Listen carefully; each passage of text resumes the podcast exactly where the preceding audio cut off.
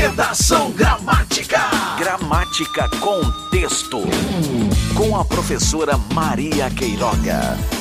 No canal Gramática Contexto, no nosso Café Contexto, falarmos da Ucrânia com meu amigo Rob Lu. Boa noite para quem está ao vivo aí com a gente.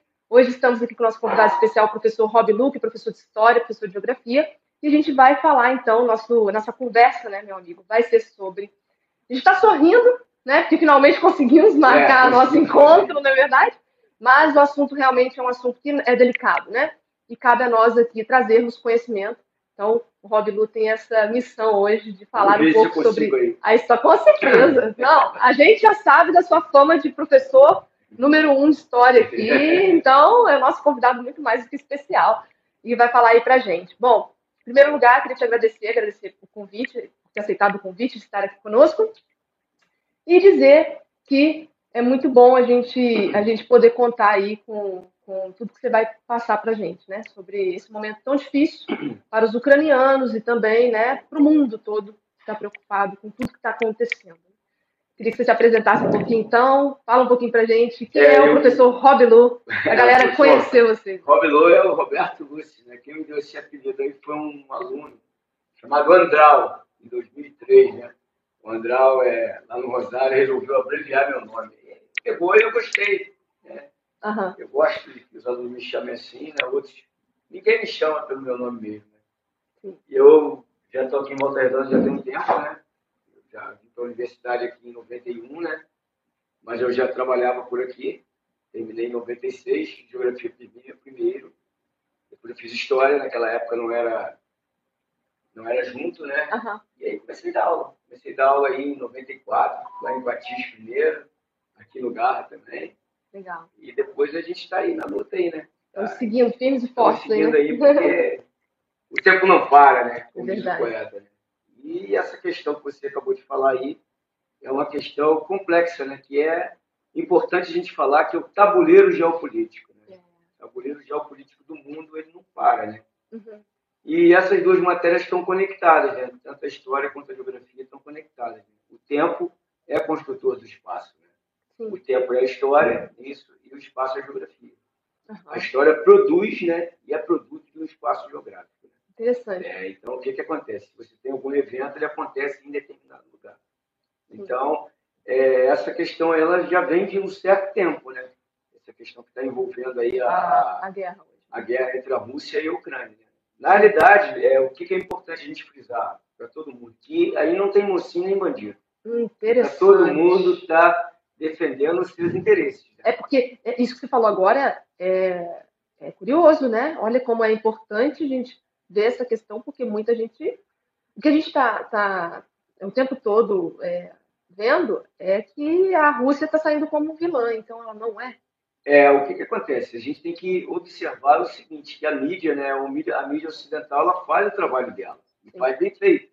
Sim. Os Estados Unidos faz o trabalho muito bem feito. E agora ele vai tentar fazer bem, mais bem feito ainda, porque a ordem unipolar, né? Uhum. A ordem unipolar, ela acabou, né? Porque você tinha um domínio dos Estados Unidos, né? Uhum. E agora, com a invasão da Rússia na Ucrânia, você tem uma ordem multipolar. Né? Nós temos uma multipolaridade. Então, os Estados isso? Unidos perderia força? É, ele não, não vai estar sozinho nessa situação aí, dentro uhum. desse contexto da geopolítica mundo. Né? Entendi. Você vai ter os Estados Unidos, né, que ainda é uma força, vai ter a Rússia, que está mostrando sua força aí, vai ter a China, que já, também já mostrou sua força aí, Sim. e tem também a Índia, né? A Índia também deve chegar aí nos próximos anos aí. O embate entre China e os Estados Unidos está apenas começando, né? Uhum. E a Agora... Rússia mostrou o seu poder de fogo aí. Sim. Né? E desde que o Vladimir Putin assumiu, né, em 2000, a primeira coisa que ele fez foi fortalecer, né? Fortalecer a marinha, fortalecer o exército, fortalecer a aeronáutica, né? Sim. Exatamente porque essa região ali é uma região estratégica. Uma região estratégica que é uma região de grande produção de petróleo, né? Uhum. Aquela região do Mar Cáspio ali, você tem também o Mar Negro, né? Que é uma área de saída, um mar quente, um mar que não congela. Uhum. É importante lembrar que a Rússia, ela no norte dela, é, os mares são congelados, né? O céu ali é congelado, então não tem como sair por ali. Sim. E essa região aí é super estratégica, né? Sim. A Ucrânia tem o que? Ela tem uma produtividade agrícola muito grande, é a terceira maior produtora de grãos do mundo, né? Uhum. Tem o solo mais fértil do mundo, que é o solo de Tchernozion. Então, lavoura tritícola, né? a produção de trigo, né? Nos países frios, ela é muito importante. E a Ucrânia tem o melhor solo para isso. Não tem só trigo, é claro, tem trigo, centeio, aveia, batata, beterraba, né? Uhum. E essa área aí tem também a península da Crimeia, né? Mais embaixo, né? Aham. onde o Vladimir Putin ele anexou né, em 2014, ele não vai retornar mais. Ele tem um porto, né, uma base militar russa, que é o porto de Sevastopol. Foi criado em 1723, exatamente para poder monitorar essas águas do Mar Negro, né, que também não envolve só a Rússia e a Ucrânia. Tem a questão da Turquia, porque do Mar Negro você tem os estreitos, né, os estreitos de Bósforo, né, o Mar de Mármara e o estreito de Dardanelos, que Sim. vai te dar ligação ao Mediterrâneo, né? Então você vai ter uma conexão com o Mediterrâneo. Então a Turquia, por exemplo, a Turquia é da OTAN, certo? mas ela não é da União Europeia. Então ela está fazendo um jogo, porque a Turquia ela tem dificuldade de entrar na União Europeia, exatamente porque ela é islâmica, né? Então ela não Sim. entra na União Europeia. Ela não é. Então, na realidade, o que está que que tá pegando aí no momento?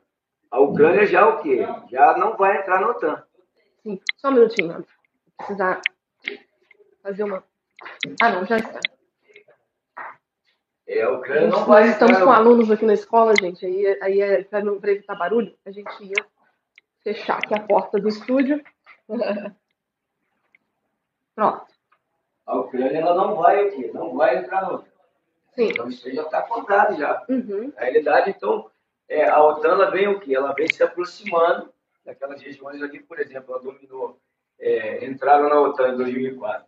A Letônia, a Estônia e a Lituânia, certo? Então, Aham. quer dizer, teve a questão da Geórgia também, e agora a OTAN quer levar, juntamente com a União Europeia e com os Estados Unidos por trás, a Ucrânia. É uma coisa Sim. muito interessante, a gente está observando o seguinte, que a Guerra Fria acabou, mas a Uhum. OTAN continuou. O Pacto de Varsóvia desapareceu. Sim, É, o Pacto de. Varsóvia é criado em A 1986. galera que está atenta aí na história, É isso, estudando. então o que, que acontece? O Pacto de Varsóvia sumiu, não tem mais. Mas deixa eu te perguntar a- a- aqui, é, fazendo uma, uma pequena, uma pequena, pequeno parênteses, né, na sua explicação.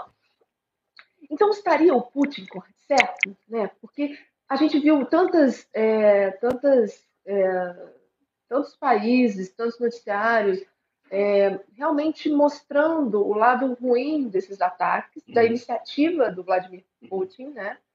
É, e de fato, eu pelo menos vou falar aqui por mim, né? Eu vejo que, ainda mais conhecendo a história do, do, do presidente, né, do Uhum. Putin, né? A gente sabe que ele era da KGB É, exatamente. e, o tudo mais. E ele tem todo um, Tem todo uma ele tem todo um perfil de ditador. é, tem um perfil assim, é, você tem uma autocracia. A gente agora tirando a Rússia, né? É. Agora focando É, tem- no, tem no uma- Putin. O que que você... uma autocracia que é uma liderança, né? tipo uma Aham. ditadura. Né? Na realidade, o que, que acontece? É, o Putin é um russo fanático, né? Sim. vamos dizer assim. O grande sonho dele era voltar para a União Soviética, a União das Repúblicas Socialistas Soviéticas. Né? Queria montar de novo isso aí. Então ele diz que não vai montar isso antes que ele quer montar um bloco econômico euroasiático, certo? que iria unir grandes países ali. Na realidade, o que, que, que acontece? A gente não torce para a guerra. A Claro gente que não. torce para poder a guerra acabar. É, tudo, É, tudo ser resolvido no Tudo diálogo, resolvido né? No diálogo, né? Claro. Mas às vezes o que? Ele se cedeu, matando pessoas. É como né? se é, o que você está mostrando me faz pensar, né? Refletir sobre. Ah, tudo bem, como você falou no começo, né? Que não existe um vilão. Porque, na Não, verdade, tudo bem que ele, ele em si, ele tem, por ele ter um perfil de ditador, e isso é ruim, isso é péssimo, né? Ter tomado essa iniciativa e tudo mais, é claro. Mas, assim, ah, qual foi a motivação? O que foi que o levou a fazer isso? A gente tem que. Aí a gente. É, exatamente. A questão da Ucrânia uma, ter- uma aproximação da da OTAN Ucrânia. e a Ucrânia É. é. tentando entrar nisso na União Europeia e na OTAN. Exatamente. É, então, quer dizer, Então, então, assim, isso iria motivou- é, isso iria complicar ele de várias formas. Né? Ah. Porque a Rússia, é, o pessoal não tem colocado muito isso, mas eu, eu gosto de colocar, eu acho Uhum. interessante. A Rússia não, não tem defesa, ela É. não tem barreira natural. Logicamente que ela não precisa, hoje não precisa. Ela tem o segundo exército mais poderoso do mundo, né?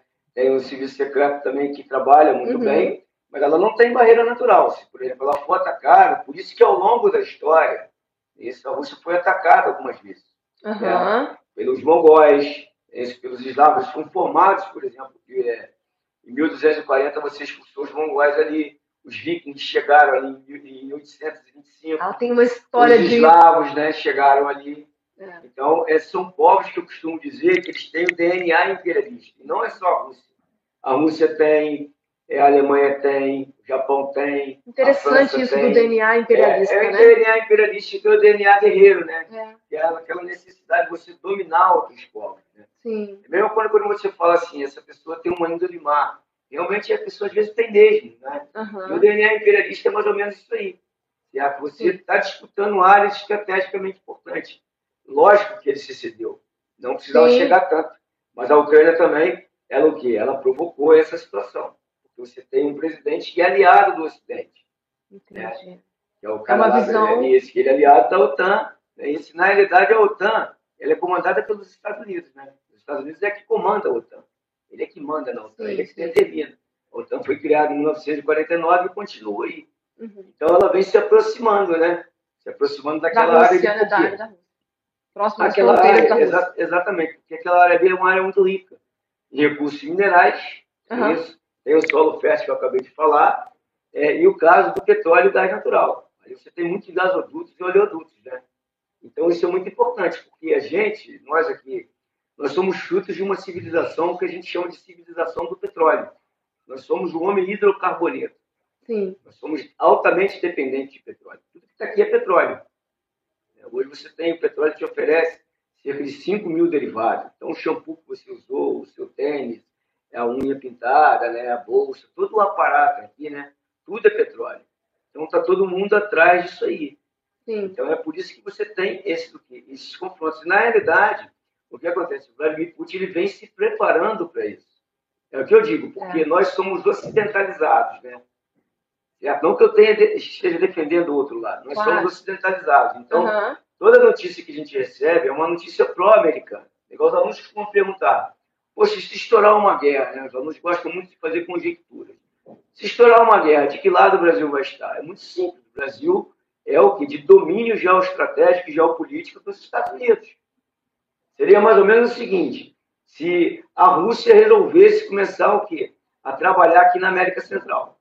Dominar a República Dominicana, dominar Porto Rico, ia dar ruim. Ia complicar. É. Porque aí os Estados Unidos o quê? Estaria numa área é chamada de quintal dos Estados Unidos. Aham. Então, é mais ou menos o que acontece lá. A própria Turquia, né? A Turquia é pró-americana. Porque você tem, você tem uma posição estratégica que coloca a Turquia de frente para a Rússia. Na Guerra Fria, você tinha mísseis dos Estados Unidos na Turquia voltados para Moscou. Nossa, Claro, muito, muito claro. bem lembrado. Claro que o americano sempre vai falar que aqueles mísseis lá eram obsoletos. Você Aham. teve aqueles mísseis, quase você teve uma terceira guerra mundial em 62, né? Aham. Quando é, a União Soviética é, colocou mísseis em Cuba, porque Cuba foi o que? Era o bordel americano, né? Então, Aham. quando, o quê? quando Cuba fez a Revolução Cubana, em 61 houve a contra-revolução, né? Cuba não existiu, em 62 pediu ajuda da União Soviética. A União Soviética adorou. Aham. Cuba tem uma distância para a Flórida de 100 a 80 o quê? 80 quilômetros. Então, se você e aí instalou três bases de mísseis. Se você detona em direção aos Estados Unidos, os americanos falam que não ia destruir, Aham. mas ia destruir tudo. Só ia escapar Seattle, a terra lá das Grey's Anatomy, né? Mas Seattle ia escapar. Aham. E a mesma coisa você tinha lá o que na Turquia. Os mísseis americanos estavam voltados para Moscou. Se detona, você o que você iria iria o que iria destruir tudo. Na realidade, é, se você quiser me interromper, fique à vontade. Não, não. Na realidade, o que, que acontece? Na ponta dessa esteira de tudo que a gente está falando está o consumo, Aham. o mercado consumidor. Porque nós somos uma sociedade consumista de massa. Inclusive, hoje a gente tem a obsolescência programada, né? Tudo que a gente compra tem um tempo de durabilidade. Aí vai entrar no Bauman, né? Que é a modernidade líquida, o amor líquido, aquela coisa Sim. toda. Então, o americano ele é extremamente consumista. Uhum. É, além de ele ser consumista, ele é extremamente imperialista. O americano ele necessita de guerra, ele necessita destruir para poder construir. E aí a gente entra de novo naquilo que você começou falando, né? Não existe um certo e um errado, porque como a gente viu, né? Você, você bem falou aí, a Rússia também é imperialista, e aí é É claro, os dois são imperialistas. Então, o que, que acontece? Acontece isso. Só, é é só que a Rússia é- defender um. Só que a Rússia é colocada como vilã. Eles têm aquela ideia da Sim. Rússia, É, Os Estados Unidos. comunista, coisa e Cada, cada um vai colocar. E, e eu vejo também o Putin colocando sempre, tentando, claro, É claro. colocar o outro lado. e Como... colocar o outro lado. Como Mas na defesa, é, vilão. o que acontece é o que eu sempre falo, é o tabuleiro geopolítico. Aquela É. região ali é o que a gente tem é, um geopolítico chamado Thomas Mackinder, Uhum. o pessoal está comentando um pouco dele aí, que chama-se da teoria do urso. É a teoria, a teoria da questão continental, dominar continente. Por exemplo, ali na Ásia Central, por que, que todos querem o Afeganistão? Porque o Mackinder diz que quem dominar o Afeganistão vai dominar a Ásia inteira. Mas é aquilo que eu estava comentando com você.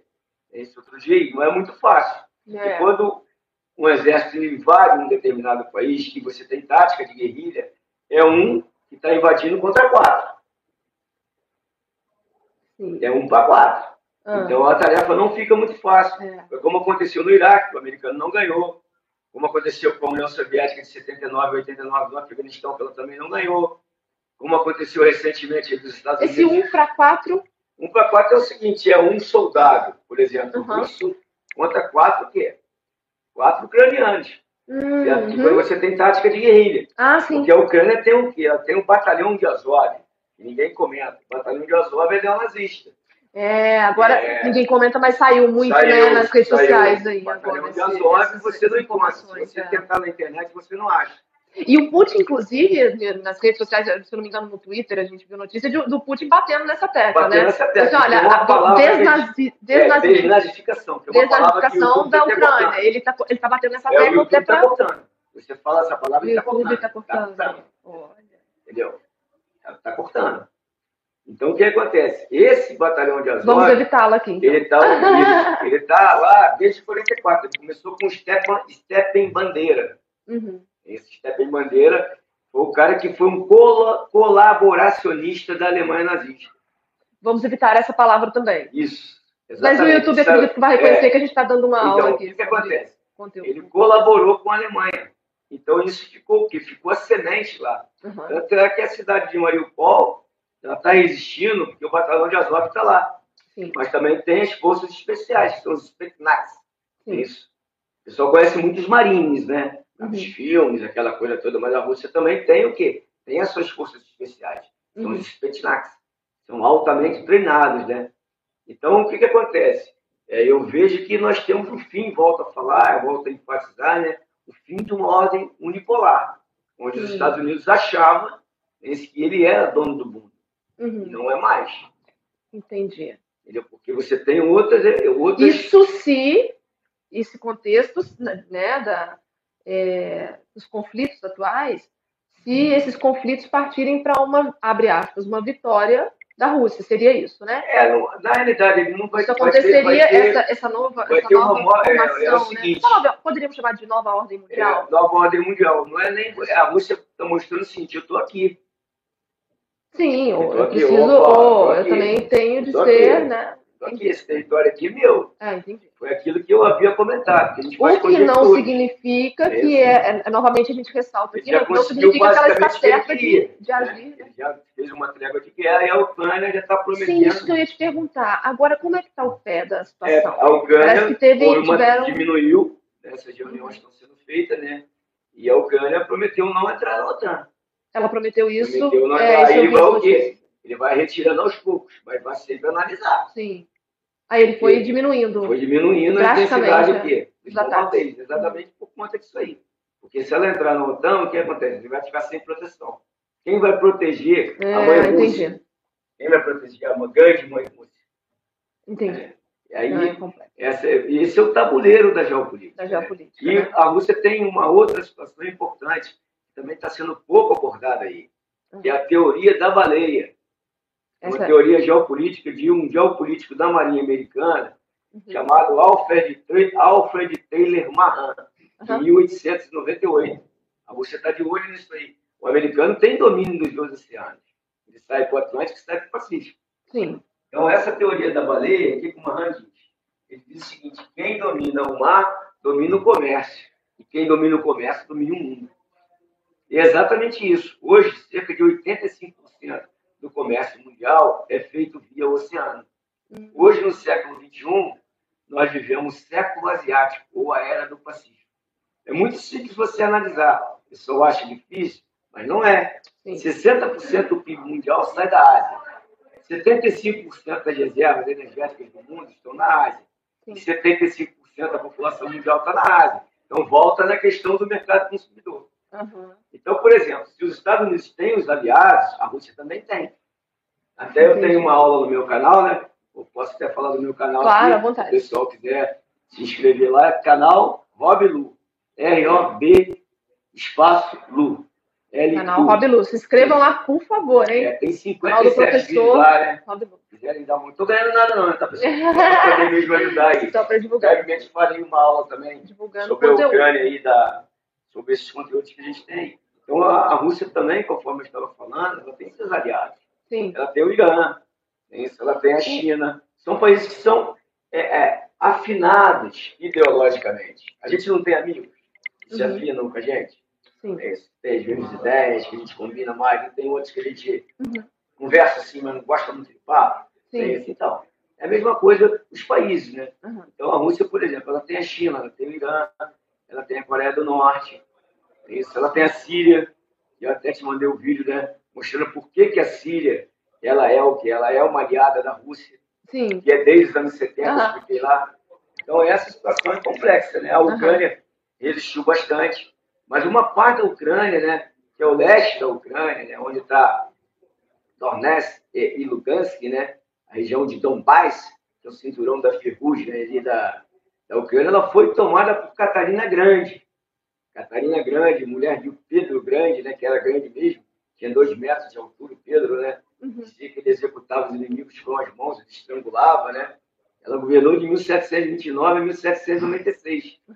Então, ela tratou de estender os domínios em direção a Donbass, porque ali tem muitos recursos minerais. Hum, É uma região geoestrategicamente importante. Sim. Então, ela, ela lá atrás, por isso que ela é tão famosa, Catarina Grande. Tem Pedro Grande, o Pedro construiu São Petersburgo, em 1703, para sair lá no Golfo da Finlândia, a questão do mar. Então, quer dizer, o Mar Negro, né, esse mar que não congela, ele é extremamente importante. E Uhum. tem a base militar de Sebastopol para vigiar. É, E a Crimeia né, já foi, e a Crimeia quis ser anexada pela Rússia. Então eles Ah. fazem a vigilância do Mar Negro. Esse mar é extremamente importante, não há congelamento. E as pessoas costumam perguntar o seguinte: poxa, mas como que a Rússia ela chegou nessas condições? Que a União Soviética acabou em 1991. Como é que a Rússia consegue montar um exército? Consegue ter um crescimento econômico de 8% ao ano, né, que é coisa pra caramba, herança da Guerra Fria. Sim. A Guerra Fria ela não tinha corrida de armamento.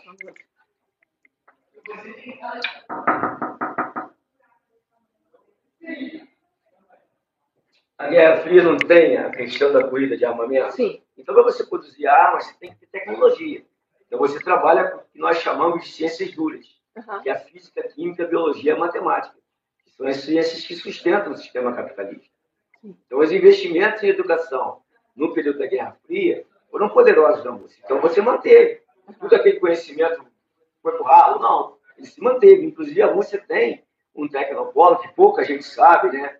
chamado Zelenogrado, né? Então, por que, que é importante investir em educação? Educação produz técnica, e técnica produz tecnologia. Mesmo que seja questão de armamentos. Você vê Sim. que ela tem armamentos é, de primeira linha.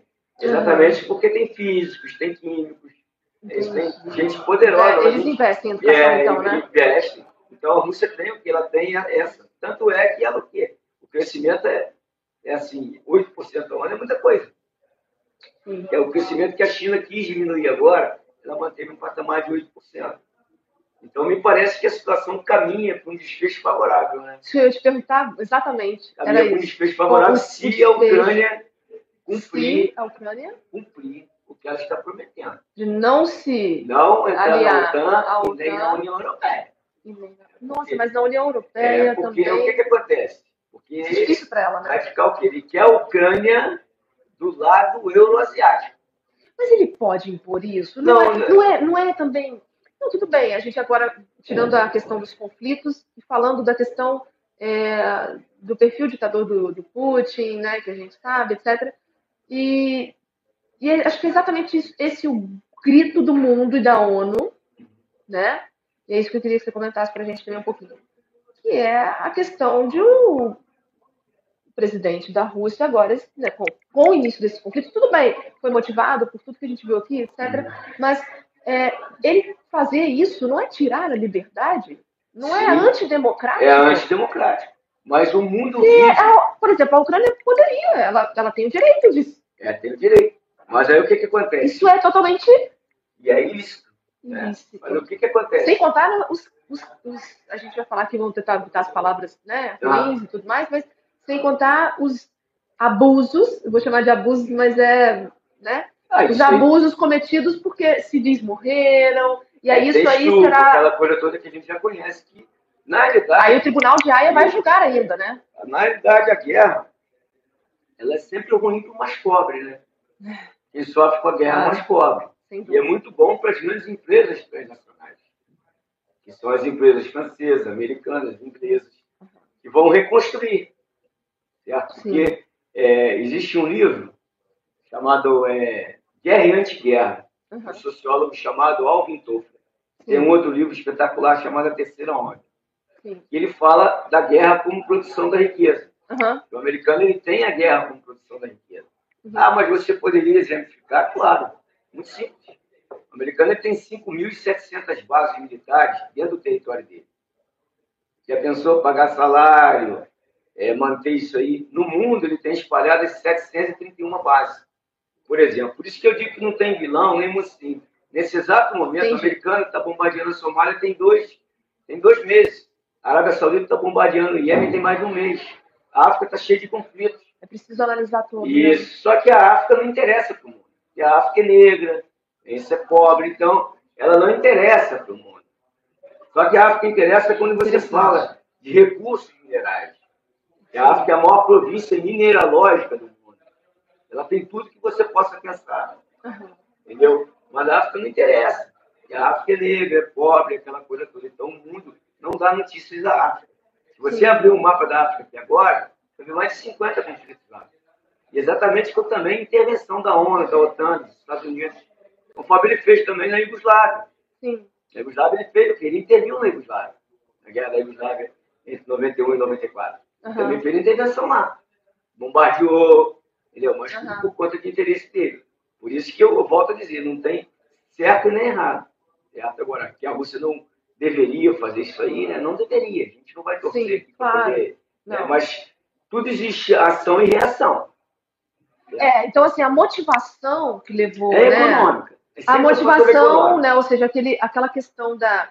É, a motivação é, que, levou né, a Rússia a, a, dar início aos conflitos, ela até é entend, ela pode ser entendida. Isso. É o fator econômico. Como, como a gente entendeu aqui agora, sim. Mas ela não é também, porque aquilo. É a famosa frase, né? Um erro não justificou. É, o erro não justificou outro. Não né? tem como, então, assim, né, cara? E assim, e claro que as, as consequências de uma guerra serão devastadoras. Devastadoras. Como a gente está vendo mortes de, de inocentes. Tá totalmente destruída. É muito triste. Está totalmente exatamente. destruída, né? E é aquele negócio, né? A Rússia também quer mostrar o poder de fogo dela. É. Tipo assim, ó, não põe a cara aqui não. Se pôr a cara aqui vai, vai complicar. Pois é. E aí os Estados Unidos não pôs, mas manipulou por trás, conforme ele faz. Entendeu? Então, essa situação também tem que ser analisada. É, acho que agora com. Agora é, ficou ruim. A ONU ajudou? Ajudou. Porque a ONU é a Organização da Nação dos Estados Unidos, né? Ela foi criada em 1947, a Conferência de São Francisco. Então, uhum. pelo menos de 20% a 30% das ações da ONU são americanas. Sim, Entendeu? Uhum. Então, quer dizer, ele comanda a ONU também. Então, quer dizer. É... Uma visão que eu não. Não, ele comanda a ONU. Por isso que eu brinquei, que é a Organização da Nação dos Estados Unidos. Ah. Na realidade, é a Organização da Nações Unidas, das Nações Unidas. Mas a intenção é boa. A intenção, é, de... a intenção é boa, mas favorece os ricos. Olha. Favorece os ricos. Entendeu? Sempre favorece os ricos. É igual ao FMI, que é o Fundo Monetário Internacional. De 20% a 40%. E quem seria desfavorecido, então? No... É sempre os pobres. Não, não, mas a, a tentativa de diálogo, de, de, de cessar fogo, ela é boa para todos. É, claro, Isso é, é fato, né? É. Ela é boa para todo mundo. Sim. Principalmente, principalmente diálogo você, e chegar a um acordo. Você... Se de tudo não chegasse a um acordo, é claro que eu, eu torceria para que, óbvio, ele parasse, alguém parasse ele. É. Porque, é, mas, aí, mas é o problema de você Afinal parar, de contas, mesmo se a Ucrânia não uma... aceitasse as imposições dele, a Ucrânia tem. Aí, aí é aquela questão, a gente tinha que lutar pela. Melhor, tinha deveria ser né, a, a, a liberdade da Ucrânia. Né? Tinha jogo exatamente. também, né? Mas, Exatamente. Enfim, são, é um Mas, isso- mas o que, que acontece? É, ali são povos que têm a mesma etnia, basicamente. Aham. Porque é, é, começou tudo em Kiev Rus, em 1825. Depois Aham. subiu e formou o Principado de Moscou, em 1450 1452. Entendeu? Aham. Aí você vai construindo. Depois tem toda a construção né, da União Soviética, a partir de 1922. Né? Você constrói a União das Repúblicas Socialistas Soviéticas. Né? A Ucrânia teve um período de independência, foi de 1918 a 1929. Depois ela foi anexada de novo com a questão é, dos planos quinquenais. Então, quer dizer, é uma questão bem ampla, né? Sim. É, tem alguns especialistas na Rússia, o Ângelo Segrilo, o Elias Jabur também é bom. Eu indico o canal Ópera Mundi, né? Muito bom. Sim. O Breno Altman, um cara muito sério, entendeu? Aham. É, então é. E, e para a gente caminhar, caminhar, né, começar a caminhar para uma, uma, no final, eu queria te perguntar, o que, a gente pode, né, a gente começou a falar sobre isso, o que a gente pode esperar agora, assim, é, de consequências para nós aqui, Não, daqui agora, para frente? Eu acho que aqui, aqui, com né, esses diálogos que estão ocorrendo, a, a guerra vai parar. Já está já, Já tá tá- caminhando pro tá fim, né? Agora, É aqui bom. não tem consequência nenhuma. Aqui é má administração. A gasolina está a 10, 8 reais aí, porque é má administração. Né? Sério? É claro E não é. tem nenhuma Não, consequência direta com não. relação a. O Brasil tem 82% do petróleo nacional é é produzido no norte do estado do Rio de Janeiro. E o Brasil tem reservas de petróleo. Uhum. Então, quer dizer, é a má administração. Isso que está Sim. acontecendo isso. E levou A a gente viu reflexos, então, mais no petróleo. Né? É no petróleo, porque o petróleo é a mola mestre do mundo. Por exemplo, aumentou a gasolina, aumenta a inflação. Ainda não vimos é, nos demais itens, commodities, não vimos ainda, ouvimos. E temos Não, ainda a ver é, mais. Você tem, tem, você tem. Mais reflexos desses- O que, que acontece? Aí você vai entrar num outro debate interessante. Você vai ao supermercado, está tudo muito caro. Aham. Você vai ao hortifruti. Já está enfrentando é isso por causa muito da pandemia Mas também, de toda a Por causa crise. da né? pandemia, porque o Brasil ele tem o que ele tem de 56% a 60% do sistema de transporte dele é focado no transporte rodoviário. Isso foi, quem fez foi o Juscelino Kubitschek lá atrás. Ele trouxe a indústria automobilística. Então, quer Uhum. dizer, se a gasolina sobe, o que, que vai acontecer? Se o diesel sobe, quem traz o que? Quem traz as frutas, quem traz os Ah, serviços sim. são os caminhoneiros, Sim. né? Então, por exemplo, se você tiver Uma greve de caminhoneiros aí de 20 dias, 25 dias, você trava o país, você acaba com o país. Uhum. né? Então, é uma questão realmente de má administração mesmo. Né? Então, Uhum. é bastante complicado isso aí. E o Brasil tem, já tinha essa autossuficiência da questão do pré-sal, né? Sim. É, desde 2006, né? Mas sempre é, mal trabalhado, deveria ter sido melhor trabalhado. Mas, na realidade, você também tem uma outra coisa interessante no mundo. Você tem que antes você tinha sete irmãs do petróleo. Cinco delas eram americanas, uma inglesa e fran- uma holandesa e francesa, e a grande do mundo, que é a British Petroleum, que é petróleo da Grã-Bretanha. Eu até indico o livro Petróleo, do Daniel Irving. Uhum. Esse que é muito bom, né? Até o Sérgio Gabrielli, né, que era diretor da Petrobras, estava lendo ele, né? Uhum. Eu já li ele três vezes, mas indico. Você leia ele aí. É uma, Uhum. uma história realmente do petróleo, que mostra toda essa situação aí. que você tem. Porque a gente é da civilização do petróleo, né? Uhum. Então, por exemplo, é, tudo vai refletir. Se aumenta a gasolina, você sabe que tem inflação. Sim. Entendeu? Então, é por, quando, quando que você contém a inflação, por exemplo? Quando você tira o dinheiro do mercado. Uhum. Se você tem, por exemplo, É. se você, Queiroga, está com 5, 6 mil reais aqui agora. Se você vai comprar um tênis ali no shopping, você vai pesquisar preço? Você não Não. vai. Você vai entrar, vai com a água. quer Se depende da necessidade, É, né? Geralmente eu é. pesquiso, viu? É, claro, lógico. Todo mundo pesquisa. Sim, Todo mundo pesquisa. Até eu que sou super bom aberto, pesquiso. sim. Já fui, né? Por quê? Você aí você tem o que? Vai deitar e rolar. Então, por exemplo, hoje você tem uma ascensão de outras irmãs do petróleo. A Gazprom, da Rússia, a Aramco, da Arábia Saudita, Entendi. a da Venezuela, a da China. Elas são irmãs do petróleo ou Não, elas estão, são as novas irmãs de petróleo. Como você tem os novos tigres asiáticos, Ah, hoje a gente tem sim. outras grandes empresas. A Gazprom, por exemplo, é uma empresa que fez um Esses são nomes de empresas. de empresas né? transnacionais. Essa é. Transnacionais. Como a Petrobras, por Como a exemplo. Petrobras. Essa é a Rússia, a Gazprom. Gaz, Gazprom, desculpa. Bom, Ela já fez o acordo com a Alemanha lá. Uhum. Né? O gasoduto submarino de 11 quilômetros, 11 mil quilômetros, né? Uhum. Exatamente por quê? Questão de afinidade. Porque a Angela Merkel, né? A você aí, né? a Angela Merkel era da, Tenho- Ale- eu tenho um amorzinho por ela. ela viu? era da Alemanha Oriental. Sim. que era o que? República Democrática da Alemanha, aliada à antiga União Soviética. Então, a ligação dela com Vladimir Putin é muito forte. E existe um grande medo né, na, na geopolítica da Rússia e a Alemanha se unirem. Não é à toa que a Polônia fica ali no meio, é o Uhum. Estado tampão. Olha. É exatamente porque seria imbatíveis. Uhum. Então, é esse o recado aí que eu acho que a gente é, deu para É. dar uma elucidada. né? É, e, o, e, o- e entender como tá agora, né? Né? É que atualizar. tá? Eu havia até sobre- conversado com você outro dia, né, que alguma coisa ia acontecer. É. Ou a Rússia ia A gente não sabia ali. ou, desculpa, ou a Ucrânia ia ser anexada novamente, ou ela seria dividida no leste e Ou oeste. ficaria neutro. É. E aconteceu que o acordo foi até melhor, né? A Ela, neutralidade. ela mantém, mantém a sua independência, mas não vai entrar na OTAN e É, um- é um acordo de neutralidade. né? Isso, exatamente, nem na União Europeia. Porque se entrar, vai voltar a guerra novamente.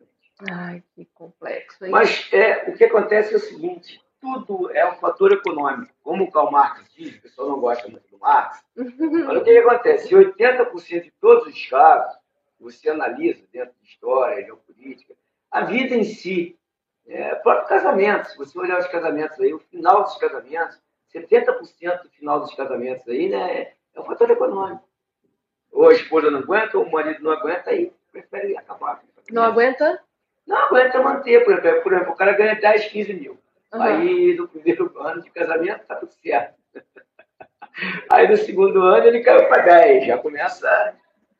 É, é verdade, é verdade caiu, que muitos casamentos terminam por questões financeiras, é, né? Questões é. financeiras, 70% Todos, mas 70% é. dos casos. Olha, interessante. Então, quer dizer, então o fator econômico é a maior mestre do mundo. É o materialismo histórico que o Marx uhum. fala. E você analisar as sociedades pelo fator econômico. Ah, professor, você comentou na Iugoslávia. Alguém poderia comentar isso comigo. Sim, a Iugoslávia é um caso à parte. Lá é questão étnico-religiosa, é né? questão cultural. Mas é uhum. difícil, certo? É muito difícil você ver. Por exemplo, a Rússia é o fator meramente econômico. Apesar dela O que, ter que é a questão da, da Iugoslávia? é, é um conflito de ordem étnico-religiosa, né? Ah. São povos rivais que foram colocados no mesmo espaço geográfico pelas grandes potências imperialistas, para exatamente gerar conflito. Entendi. É igual na África. A África tem 54, 55 países. Então você tem tribos rivais no mesmo espaço geográfico. entendi. Então foi colocado exatamente para isso. Para gerar conflitos eternos para as grandes potências poderem explorar. Olha aí. Entendeu? Você coloca povos rivais no mesmo espaço. E Entendi. aí é guerra para sempre. Nossa. é o Tu, é Zulu, é Tuts, é Xhosa, são as tribos rivais. Sim. Então aí você tem. Na realidade, não é puxando é, brasa para minha sardinha, o tabuleiro da geopolítica é espetacular. Se você analisar ele, ele é um espetáculo. Né? É estratégia mesmo, né? do grego estratégia. Ah, É. falou como agora, me lembrei do filme. É, exatamente, Ah, do grego. Tá, não, não. É, é, exatamente. Então, essa situação, dentro do contexto histórico e geopolítico, o tempo foi curto, né? mas eu acho que deu para dar uma Sim, com certeza. deu para dar uma trabalhada, né? para elucidar mais a galera aí. Com é certeza. E já foi ótimo. Foi ótimo que a gente precisava ter tido essa conversa aqui, né, aí. Eu professor? agradeço você aí pela oportunidade de estar Que isso, eu, eu é que agradeço aí, esse. com a galera que está vendo aí, né? E a Sim, gente vai ter mais outras oportunidades aí. de continuar falando. Vamos ver o que vai acontecer daqui pra frente, né? Isso. É um assunto vai- meio delicado e a gente precisa, às vezes, trazer de A gente vai colocando algumas situações aí. Tá joia. Tá Fica de repertório para muitos que É, querem fica de usar. repertório aí. Já tem o canal de redação, então Tem o tenho certeza canal de será redação. Vocês podem assistir no meu canal é, a invasão da União Soviética no Afeganistão. Eu tenho essa aula lá. Interessante aí, galera, ó. 1979. Tá tenho estudando. Oriente Médio, eu tenho Iugoslávia, História tá em eu tudo. tenho né? Amazônia, eu tenho a ditadura militar do Brasil inteiro, todos os governos da ditadura. Aham. Eu tenho filosofia, tem sociologia também. lá. Perfeito, meu amigo. Já, eu já estou inscrita. Ah, então tá bom então. Muito obrigada, professor Eu que Rabilu. agradeço a Eu agradeço, aí. agradeço um abraço, mesmo. ótima Um abraço para vocês também, gente. Tchau, tchau. Tchau, tchau. Até a próxima. Até a próxima. Obrigada. Valeu.